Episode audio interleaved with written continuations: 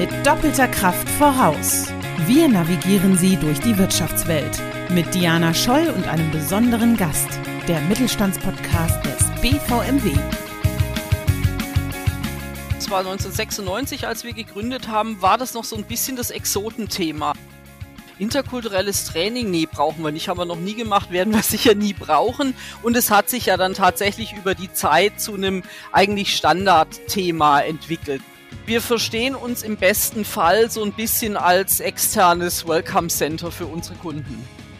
Das Thema interkulturelle Kompetenz ist doch ein wichtiges und hat mich dann letztendlich äh, dazu getrieben zu sagen, nach sieben Jahren Berufserfahrung im Angestelltenverhältnis, jetzt schaffe ich das doch auch alleine.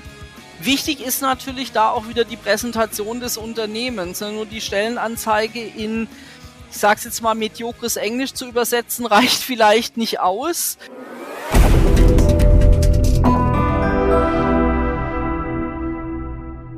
Herzlich willkommen zum BVMW Mittelstandspodcast. Mein Name ist Diana Scholl und ich bin beim BVMW für die politische Kommunikation verantwortlich, aber auch Host dieses Podcasts. Liebe Hörerinnen und Hörer, heute begrüße ich ganz herzlich bei mir Elke Müller von der Kompass International GmbH. Liebe Frau Müller, schön, dass Sie bei uns sind und vielleicht sagen Sie uns zu Beginn zwei Sätze zu sich. Wer sind Sie und was ist denn die Kompass International GmbH? Ja, sehr gerne. Vielen Dank, dass ich dabei sein darf. Ähm, ich freue mich auf unser Gespräch. Ähm, ein paar Sätze zu mir. Ich bin eigentlich Betriebswirtin mit dem Schwerpunkt Personal.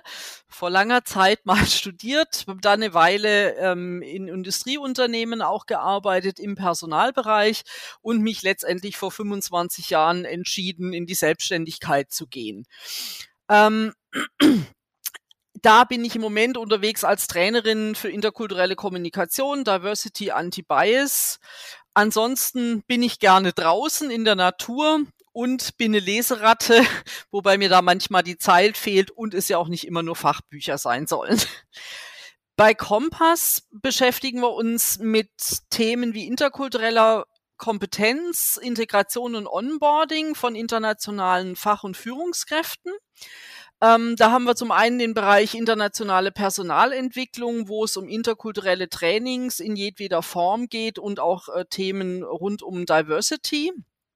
Dann haben wir das Beratungsthema rund um das interkulturelle Onboarding ähm, und das steht in enger Verbindung mit unseren Relocation-Dienstleistungen und da kümmern wir uns ja ganz hemdsärmlich, sage ich mal, um die Wohnungssuche, um die Behördengänge, einfach alles, was an so einem internationalen Umzug dranhängt.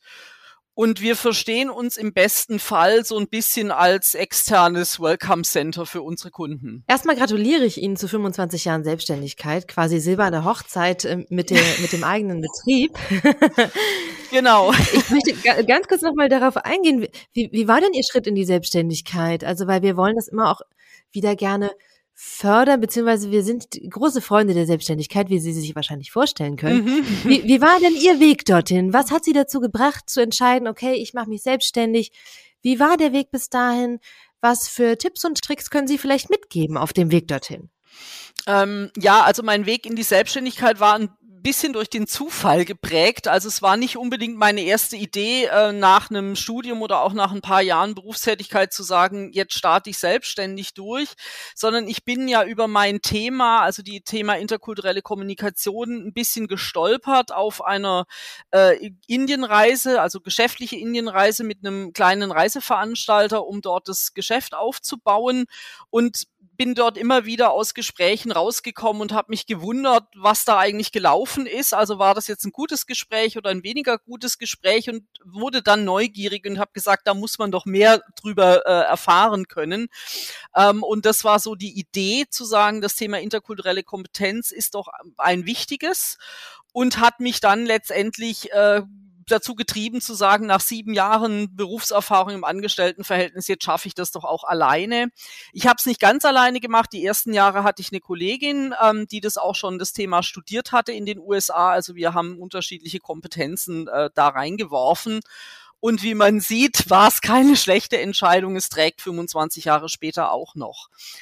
Ähm, Tipps ist immer so ein bisschen schwierig. Ich denke einfach mutig sein und sich trauen. Und wenn man ein Thema hat, das einen begeistert und das einen trägt, dann ist es, glaube ich, die allerwichtigste Voraussetzung. Ähm, und ich habe quasi von 0 auf 100, also gesagt, ich kündige, ich mache mich zu 100 Prozent selbstständig. Das muss nicht der richtige Weg sein. Ich denke, viele kommen ja auch über eine Teilzeit-Selbstständigkeit dann so in die komplette Selbstständigkeit rein. Auch das ist ein Weg. Ähm, also für mich das Wichtigste, ein Thema haben, wofür man brennt, ähm, dass man eigene Ideen verwirklichen kann. Und dann klappt das meistens auch. Sie haben also eine klassische Marktlücke gefunden. Wenn ich das so sagen darf, Sie meinten, die, die, die, es, es trägt nach wie vor Früchte. Ich würde beinahe sagen, die Früchte waren noch nie so reif wie dieser Zeit, oder? Also gerade was Diversity Management auch betrifft in Unternehmen, ein großes Thema, was, was mehr und mehr an Fahrt gewinnt, was mich natürlich selbst persönlich auch sehr freut, aber natürlich auch der, der Fachkräftebedarf aus dem Ausland. Also durchaus zwei Mammutthemen, dem, denen sie sich da angenommen haben, die ja derzeit wirklich sehr stark im Kommen und weiter, weiter ausgebaut werden. Ja, das ist richtig. Das war am Anfang eigentlich gar nicht so absehbar. Als wir, das war 1996, als wir gegründet haben, war das noch so ein bisschen das Exotenthema. Also da habe ich ganz oft gehört, interkulturelles Training, nee, brauchen wir nicht, haben wir noch nie gemacht, werden wir sicher nie brauchen. Und es hat sich ja dann tatsächlich über die Zeit zu einem eigentlich Standardthema entwickelt. Das ist völlig richtig. Und es hat sich natürlich auch verändert, äh, das, das Bewusstsein für, für Vielfalt in den Unternehmen, dass es immer mehr international internationale Fachkräfte gibt. Also insofern, ja, ähm, ist, glaube ich, wie Sie richtig gesagt haben, die Zeit nie so reif für dieses Thema gewesen wie jetzt gerade. Das, dem stimme ich absolut zu. das sieht man ja auch an, an Ihrem Unternehmen selbst. Ich habe gesehen, ich glaube, das sind mittlerweile sechs oder sieben Leute, meines Wissens, wenn ich es richtig gesehen habe. Korrigieren Sie mich da bitte. Mhm. Und ich glaube, äh, an der Frauenquote äh, haben Sie jetzt kein Problem in Ihrem Betrieb. nee, wir haben, wir haben tatsächlich, wenn man also mal ganz ehrlich sein soll, sind wir natürlich auch nicht furchtbar vielfältig. Wir sind ein Dienstleistungsunternehmen und wir bekommen einfach zu 98 Prozent Bewerberinnen äh, aufstellen. Ähm, wir haben aber auch einen Pool an, an freien Mitarbeitern, sowohl im Trainingsbereich, weil ich selber natürlich nicht jedes Land im Detail abdecken kann, zum Beispiel bei den Trainings. Also wenn wir jetzt eine Entsendevorbereitung für äh, die Philippinen haben, kann ich das nicht selber machen. Da haben wir einfach einen großen Trainerpool, auf den wir zurückgreifen und wir haben freie Mitarbeitende im Bereich Velocation und da gibt es tatsächlich auch zwei Männer dabei. äh, unsere Quotenmänner leider ähm, ist es so, ja, also, aber ansonsten versuchen wir das Thema Diversity haben wir, glaube ich, ganz gut mit dem Thema Alter vom Werkstudenten oder der Werkstudentin bis äh, zu mir mit 56 ist da eine große Spanne da. Also das versuchen wir natürlich schon auch selber zu nutzen und vielleicht auch das Schöne für unseren Job oder für viele Berufe bei uns, sage ich mal, gerade wie das Thema Relocation, gibt es eigentlich keine Ausbildung. Das heißt, wir haben immer Quereinsteigerinnen mit Sprachkompetenz, mit äh, Erfahrung in der Reisebranche, was auch immer und dem Interesse an dem Thema. Und das ist eigentlich das Schöne, dass wir immer, dass wir sagen können, äh, egal was du eigentlich mitbringst, bring Spaß an dem Thema mit und dann passt es auch. Sie sind damit aber trotzdem einigen Unternehmen weit voraus, denn wir erleben immer häufiger, dass uns Unternehmen sagen, bei uns bewerben sich einfach keine Frauen. Von daher mal die Frage, was ist denn bei Ihnen anders oder was machen Sie denn vielleicht genau richtig? Das ist eine gute Frage. Das müssten Sie eigentlich meine Mitarbeiterinnen fragen. Ähm, ich glaube, dass wir schon immer versucht haben, tatsächlich äh, auch vor lange vor Corona flexibel zu sein. Also unsere Arbeitszeiten sind auch mal an einem Wochenende, weil es eben auch eine Wohnungsübergabe mal an einem Samstag gibt oder auch weil mal ein Training vielleicht an einem Samstag oder so stattfindet. Das heißt, wir waren schon immer sehr flexibel. Ähm, wir haben versucht, ähm, mit die, die Kolleginnen mit Kinder äh, da auch mal den Rücken frei zu schaufeln, wenn da irgendwie Not am Mann war. Also da ist, glaube glaube ich, auch ein guter Team-Spirit da zu sagen, äh, wir wollen ja alle das Gleiche erreichen und dann helfen wir uns. Und ich glaube, das ist ganz wichtig, da einfach äh, zu schauen, was braucht jetzt der Mitarbeiter oder auch die Mitarbeiterin gerade und kriegen wir das hin. Und ich glaube, da ist ja manchmal so ein Mini-Unternehmen wie wir, wie Sie gesagt haben, mit, mit acht Mitarbeitern natürlich auch ein Ticken flexibler vielleicht wie ein großer Konzern, wo es viel mehr Regeln vielleicht zu dem Thema auch gibt. Ja, Arbeiten im Mittelstand kann sehr schön sein und ist auch unbedingt empfehlenswert. Von daher an alle Bewerberinnen und Bewerber da draußen. Ich glaube, das äh, nächste, das nächste Jahr der Ausbildungen steht an oder beginnt gerade. Von daher schaut doch auch gerne mal um die Ecke zu den Betrieben in eurer Region, in eurer Stadt, in eurer Gemeinde. Tolle Arbeitgeber dabei, ohne Frage. Jetzt haben Sie das Thema Diversity oder Diversität im Unternehmen schon seit einer wirklich langen Zeit und sagten ja auch selber, es kommt immer mehr. Was sind denn Ihre, Ihre drei Grundpfeiler für Diversität und warum ist es in Unternehmen so wichtig oder kann es wichtig sein? Also ich denke, es ist einfach schon wichtig, weil wir ja letztendlich diese Diversität, diese Vielfalt ja schon Realität ist. Also wir haben ähm, sehr breite Altersspannen, also verschiedene Generationen im Unternehmen, die ja auch noch nie so unterschiedlich gearbeitet haben. Also wenn ich jetzt von mir selber ausgehe, äh, bin ich sicherlich kein Digital Native, ähm, also habe sicherlich noch eine andere Arbeitsweise in vielem, als es jemand hat, der gerade frisch von der Hochschule kommt. Das ist, denke ich, ein spannendes Thema, was oft gar nicht so stark betrachtet wird. Dann haben wir natürlich ethnische Vielfalt in den Unternehmen, also Mitarbeiter, die aus aller Herren Länder stammen oder eben eine Migrationsgeschichte mitbringen. Ähm, auch das wird oft nicht genutzt im Sinne von, ähm, dass jemand, der eine andere kulturelle Herkunft hat, ja vielleicht an Themen anders rangeht, als ich als Deutsche das tue, vielleicht nicht ganz so streng und so sehr nach Zeitplan und so weiter.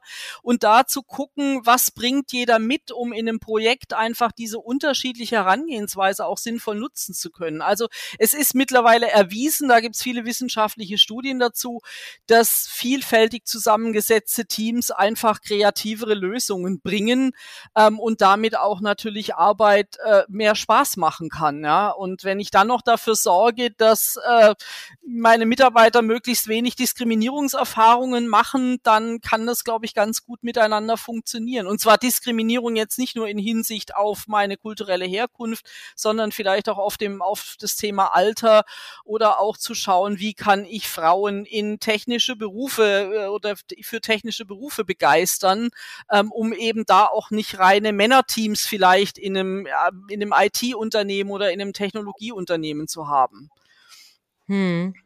Also ein breites Feld letztendlich äh, mit ja den unterschiedlichsten Dimensionen von Diversity und ich denke, wichtig ist gerade für, für äh, KMU, äh, dass sie einfach schauen, was passt da zu mir? Also da ist nie meine Erwartung, dass sich jemand jetzt um alle sieben Dimensionen gleichzeitig kümmern muss, sondern zu schauen, was haben wir denn vielleicht schon für eine Vielfalt im Unternehmen und wie kann ich die tatsächlich diesen Schatz heben, dass ich damit arbeiten kann?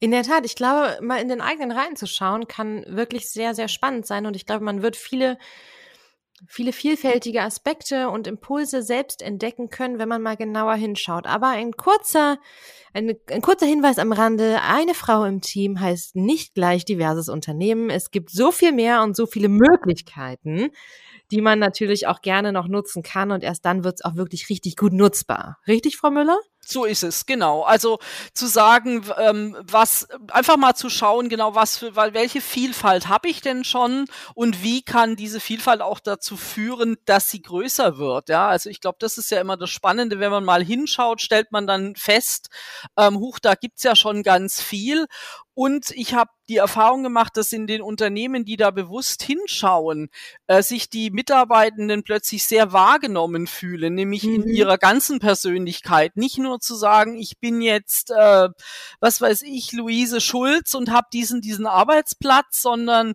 wo komme ich her, ähm, was bringe ich sonst noch an Fähigkeiten vielleicht auch mit, die bisher keiner so hinterfragt hat. Und da habe ich immer erlebt, dass die Mitarbeitenden sich da allein schon dadurch sehr, sehr wertgeschätzt fühlen. Das heißt, das kann aber auch darum gehen zu sagen, okay, ich komme von einem anderen Hintergrund, ich bin Quereinsteiger oder ähnliches, ich bringe vielleicht ganz andere Fertigkeiten oder halt auch Ideen mit und kann deswegen halt auch das Team diverser gestalten.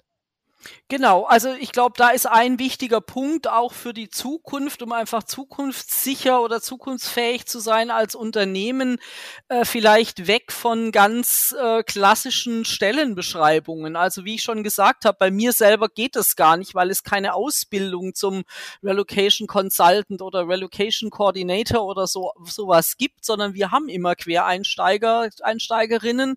Also auch da vielleicht mal zu sagen, ich gebe jemandem die Chance, ähm, wenn er sich für die Tätigkeit begeistert, ähm, egal ob das jetzt die 100% passende Ausbildung oder der 100% pa passende Karriereweg bisher war.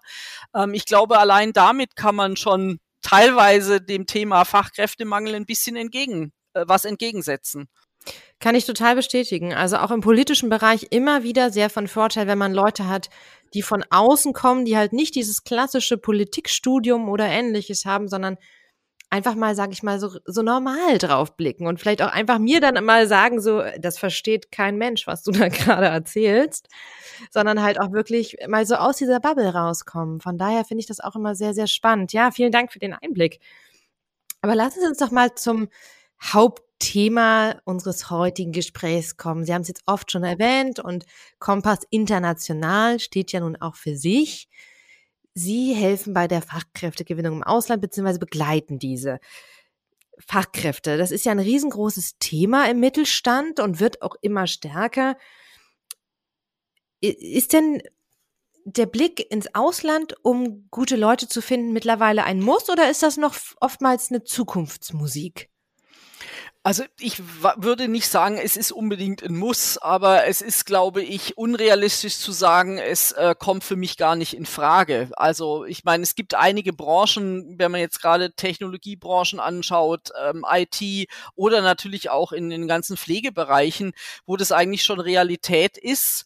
Und meine Erfahrung ist, dass viele so ein bisschen zufällig auf dieses Thema stolpern, nämlich dass sich plötzlich jemand auch außerhalb der EU aus Brasilien meinetwegen auf eine ausgeschriebene Stelle bewirbt, weil die Stellenanzeige vielleicht auch tatsächlich auf Englisch formuliert war, man feststellt, oh, das könnte ganz gut passen und schwupp kommen ganz viele Fragezeichen, wie funktioniert das denn jetzt? Also ich denke, ähm, da bewegt sich was, weil einfach der Bewerbermarkt oder Bewerberinnenmarkt natürlich mittlerweile auch internationaler geworden ist. Also da ist viel, also natürlich allein innerhalb der EU ist das ja sehr, sehr durchgängig. Ja, wir haben Freizügigkeit. Das heißt, da kann ich ja ganz leicht in ein anderes europäisches Land gehen, um dort arbeiten zu wollen.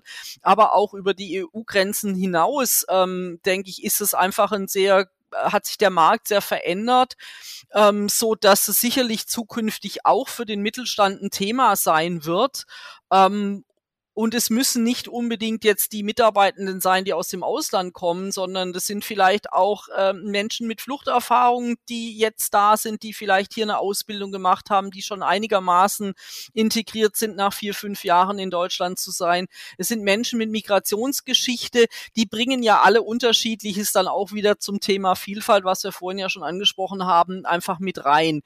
Deswegen, ich glaube, es ist ein wichtiges Thema auch im Hinblick darauf, dass natürlich die, die KMUs da in einem gewissen Wettstreit mit den großen Konzernen sind. Ne? Ähm, also da sagen mir KMUs immer wieder, ja, ich bin halt nicht Porsche oder Bosch oder sonst wer mit wohlklingendem Namen, ähm, das quasi mal die Mitarbeiter von alleine anzieht. Ich muss mich da mehr ins Zeug legen. Ähm, ja, das ist natürlich richtig.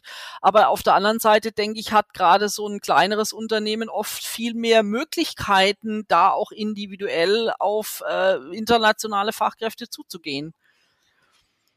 Mhm, mhm. Also das heißt, man sollte schon mal drüber nachdenken, auch als kleinerer Betrieb. Ja, also ich muss ja vielleicht mir, mir nicht gleich vornehmen, äh, ich rekrutiere jetzt zukünftig, weiß ich nicht, in Indien oder in Brasilien, sondern vielleicht erstmal schauen, was, was gibt's denn im europäischen Ausland. Dennoch sollte mir aber klar sein, es ist was anderes, äh, wie jetzt der, der neue, die neue Kollegin, die aus Hamburg äh, nach Berlin oder nach Stuttgart zieht, sondern jemand, der aus einem anderen Land kommt, äh, hat vielleicht ganz andere, Fra andere Fragen, ähm, muss also anders betreut werden letztendlich und eben immer auch die Frage, äh, kommt der alleine, kommt der mit Familie? Also da hängt sehr viel mehr dran letztendlich und das sollte ich mir im Vorfeld schon überlegen, wie kann ich das gut organisieren und äh, stemmen, wer kümmert sich da um was. Was sind denn die Fragen, die ich mir als Unternehmerin oder als Unternehmer vorab stellen sollte, um überhaupt das Thema auch bei mir im Betrieb anzugehen? Also worüber muss ich nachdenken, um halt auch wirklich zu sagen, okay, wir schauen mal über die Grenze? Also ich glaube, wenn man jetzt mal die, die europäischen Länder anschaut, dann fällt ja schon mal weg, dass ich gegebenenfalls wirklich einen langen zeitlichen Vorlauf habe. Also bei Drittstaatlern, also alles außerhalb der EU, die mit Visa einreisen müssen, haben wir teilweise einen Vorlauf von zwei bis drei Monaten, bis jemand tatsächlich dann nach Deutschland kommen darf. Äh, um, weil das Visum so mhm. lange braucht und so weiter. Wenn ich in dem Bereich unterwegs bin, ist das schon mal ein Thema, was mir klar sein sollte. Dann natürlich ganz wichtig immer ein, ein Erwartungsabgleich. Den mache ich natürlich auch äh, letztendlich mit einem mit einem deutschen äh, Bewerber oder einer deutschen Bewerberin, aber international vielleicht noch mal ganz anders. Ähm, was heißt das? Äh, kommt da jemand mit Familie? Äh, muss die integriert werden? Brauchen wir Schule für die Kinder? Ähm, wie ist es mit dem Thema Sprache? Mit welch in welcher Sprache unterhalten wir uns in den ersten Monaten? Gibt es da Unterstützung? Gibt es da auch Unterstützung vielleicht für das bestehende Team, weil hier vielleicht nicht alle äh, perfekt mal eben auf Englisch umschalten können. Ähm, also das sind so ganz wichtige Fragen natürlich, die, die da sind.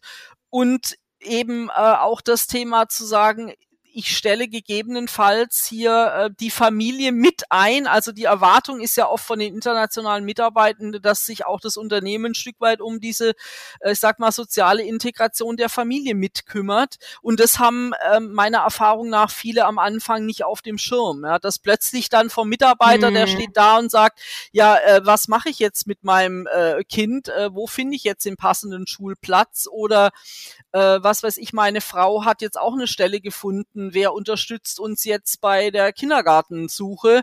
Ähm, das sind dann oft Themen, die dann bei uns landen im Sinne von, äh, da haben wir uns ja bisher noch nie drum kümmern müssen, wieso jetzt plötzlich? Ja, spannend, aber das klingt schon nach einem, nach einem großen Aufwand. Jetzt gerade so für kleine und mittlere Unternehmen. Also, was sagen Sie aber den Unternehmen, warum es sich trotzdem lohnt? Ähm, ich glaube, es lohnt sich deswegen, wenn ich mich einfach um dieses ganze, also das ganze Thema Onboarding im weitesten Sinne, äh, da das, das ein bisschen größer mache, wie jetzt, äh, wenn ich, wenn ich rein deutsche Mitarbeitende rekrutiere, ähm, dass meine Erfahrung ist, dass dann immer Mitarbeitende, also die internationalen immer Mitarbeitende sind, die wirklich ähm, auch bleiben. Also die, die merken, hier hat sich jemand um mich gekümmert, da war es wichtig, dass alles funktioniert. Ähm, dann ist auch die Bereitschaft da, wirklich zu bleiben. Ja, wenn das ausbleibt, dann ist natürlich, also das Argument höre ich auch oft, naja, da wechselt ja dann wieder jemand für 150 Euro mehr im Monat. Ja, das kommt natürlich vor, unbenommen. Ähm, auf der anderen Seite wechseln Mitarbeitende nicht, wenn sie merken, hier kümmert man sich um mich. Ich muss nicht in meiner Freizeit den Sprachkurs besuchen, ähm, sondern das gehört einfach mit zum, zum Onboarding-Prozess. Ähm, meine Kollegen um mich rum ähm, haben vielleicht ein interkulturelles Training bekommen und insofern kann sich da auch so eine gemeinsame neue Unternehmenskultur draus entwickeln. Also es ist am Anfang ja völlig äh, klar ein, ein großer Aufwand. Das passiert nicht von alleine, aber ich habe von allen bisher immer gehört, äh, das Ergebnis ist auch, ähm, oder ja, was hinterher bei rauskommt, lohnt sich einfach, äh, weil sich auch die Unternehmenskultur natürlich dadurch entsprechend ändert. Und wenn ich internationaler intern aufgestellt bin, das ja vielleicht auch positive Auswirkungen ähm, auf meine internationalen Kunden hat. Plötzlich habe ich jemanden, der mit dem Kunden in Muttersprache sprechen kann, als Beispiel, ja. Ja, spannend. Also das heißt, es bedarf am Anfang schon einer gewissen Investition, aber die ist auf jeden Fall sehr rentabel, wenn man langfristig plant. Und das kennt man ja durchaus aus dem Mittelstand schon sehr gut, dass man da halt auch nachhaltig und langfristig plant. Ich erinnere mich an ein Mitglied von uns, der zwei, ähm, der zwei Mitarbeiter aus, aus Indien angestellt hatte und der hatte damals eine Kollegin abgestellt, die quasi als Mentorin für die beiden fungiert hat. So ein bisschen am Anfang viel begleitet hat, sehr, sehr stark geholfen hat, auch bei, bei, bei dem Arbeitsprozess selber, die halt einfach schon sehr lange im Unternehmen war. Würden Sie sowas auch empfehlen? Das ist die allerbeste Möglichkeit. Also das ist auch für mich ein wichtiger Baustein in so einem Onboarding-Prozess, tatsächlich so ein Mentorenprogramm oder Patenprogramm, wie immer man das auch nennen mag, zu haben, ähm, um auch so ein bisschen eine neutrale Stelle zu schaffen. Ähm, ich erlebe immer wieder, dass gerade internationale Mitarbeiter oft sich nicht trauen, jetzt den direkten Vorgesetzten oder die Chefin zu fragen, äh, wie ist denn das jetzt mit meinem Mietvertrag? Ja, ich verstehe da was nicht. Das ist dann irgendwie das, wo man feststellt, das gehört eigentlich nicht so richtig in den Arbeitskontext. Also frage ich das da mal lieber nicht. Ähm, die Personalabteilung ist oft weit weg, sage ich mal. Also da hat man auch nicht so furchtbar viel Kontakt. Wenn ich aber weiß, da gibt es einen Kollegen oder eine Kollegin, die auch für solche Fragen ein offenes Ohr für mich haben, dann funktioniert das wunderbar. Also das ist, glaube ich, ein ganz, ganz wichtiger Bestandteil. Und das ist für mich auch ähm, ein Stück weit dieser der Vorteil von den KMUs, die ja oft sind familiengeführte Unternehmen oder inhabergeführte Unternehmen. Also da ist eine ganz andere Firmenkultur auch da, ähm, wo sich gerade internationale Mitarbeitende sehr schnell auch gut aufgehoben fühlen, weil sie wissen, ähm, wir sind auch irgendwo überschaubar, also auch ein paar tausend Mitarbeiter sind noch überschaubarer wie so ein Riesenkonzern. Ähm, und da gibt es meine direkten Ansprechpartner, die mit allen, ich sag mal in Anführungsstrichen, auch blöden Fragen irgendwo für mich da sind und ich kann mich da trauen, auch solche Fragen zu stellen. Ja? Also auch der Klassiker, der, die Frage landet auch oft immer bei uns, was um Gottes Willen ist jetzt Sozialversicherungsnummer und wozu brauche ich die und warum ist es wichtig, dieses eine oder andere Papier, also auch die, die Steuernummer in Deutschland, die ja enorm wichtig ist. Äh, warum ist es so wichtig, dass ich die jetzt auf Ewigkeiten aufhebe? da denken wir oft ja nicht mehr drüber nach, sondern wir wissen, wie das funktioniert, aber jemand, der schon aus Italien kommt, äh, kennt das vielleicht nicht. Und da ist es ganz wichtig, dass ihn jemand an die Hand nehmen kann. Ja, sehr spannend. Also man muss schon an einiges denken, aber jetzt mal angenommen, ich habe mir Gedanken darüber gemacht. Ich habe vielleicht eine Mitarbeiterin oder einen Mitarbeiter, der sich bereit erklärt hat, am Anfang sehr stark zu helfen. Äh, ich bin mit den ganzen Behördenprozessen vielleicht auch vertraut oder beziehungsweise arbeite mit Ihnen oder einem vergleichbaren Unternehmen zusammen, um das Ganze so ein bisschen auch abzugeben, weil halt einfach Sie sich damit besser auskennen. Wie finde ich denn jetzt Mitarbeiterinnen und Mitarbeiter im Ausland? Sie sagten vorhin vielleicht eine Stellenausschreibung auf Englisch, aber wie groß ist denn die Wahrscheinlichkeit, dass die zufällig jemand sieht? Gibt es vielleicht auch da Möglichkeiten, gezielter zu suchen? Gut, ich denke, es gibt da natürlich auch äh, Dienstleister, die letztendlich dabei unterstützen. Es gibt ja aber auch immer wieder Initiativen äh, einzelner äh, Bundesländer oder manchmal auch Regionen, die sagen, äh, wir machen das gemeinsam. Also da tun sich ja manchmal dann ja mehrere Unternehmen zusammen und sagen, wir machen jetzt mal so eine Art Rekrutierungsreise oder eine kleine Messe. Ähm, im Moment eher noch virtuell ähm, im Ausland, um uns einfach da zu präsentieren. Ähm, aber oft sind es auch schon äh, das Thema ähm, im studentischen Umfeld an, an, an die Hochschule zu gehen ähm, also ich weiß, hier an der Universität Stuttgart gab es immer mal wieder auch solche ähm, Rekrutierungstage für die internationalen Studierenden, ähm, die natürlich oft sagen, ich habe hier in Deutschland studiert, ähm, ich würde vielleicht auch erstmal gerne hier bleiben, aber wo finde ich den passenden Job und wo finde ich die passenden Unternehmen für mich? Also solche Möglichkeiten einfach auch zu nutzen und natürlich tatsächlich dann auch zu überlegen, also Jobportale gibt es ja die wirklich große Jobportale, äh, da auch zu sagen, da kann ich natürlich schon auch auf einen internationalen Kandidatenkreis irgendwo zugreifen. Also ich erlebte schon, dass äh, da jemand, der interessiert ist, im Ausland zu arbeiten, da auch gezielt sucht.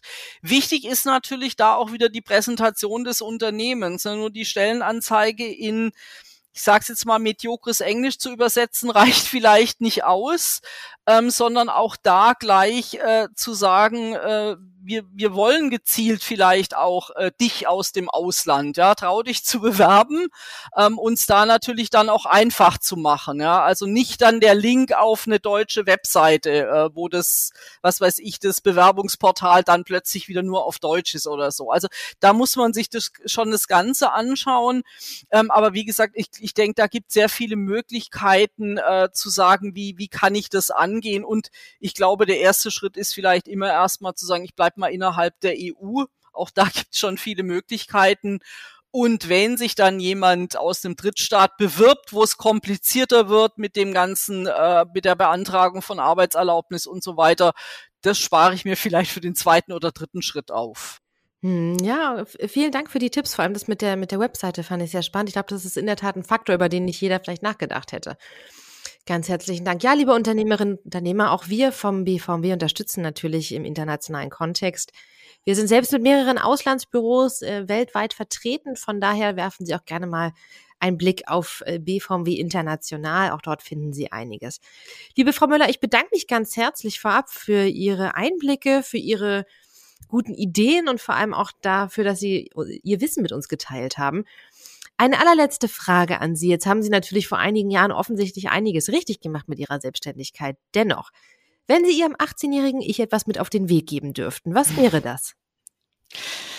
Ähm, ja, das wäre, glaube ich, tatsächlich ähm, so, so eine Idee, wie sie mir gekommen ist, äh, zu Beginn der Selbstständigkeit einfach auch mutig zu folgen. Und ähm, das kann auch mit 25 schon der, die richtige Entscheidung sein.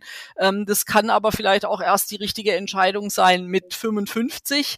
Also ich glaube einfach, äh, eine Idee zu haben, was ich beruflich machen will, wenn die mir über den Weg läuft, ähm, da dieser Idee ein Stück weit treu zu bleiben. Also auch auch für einen Angestelltenjob. Ich finde, das muss jetzt nicht nur für die Selbstständigkeit gelten, ähm, weil ich glaube, das Wichtigste, also sehe ich an mir, dass ich jeden Tag das sehr gerne mache ähm, und äh, ja, so ein Thema dann einfach auch trägt.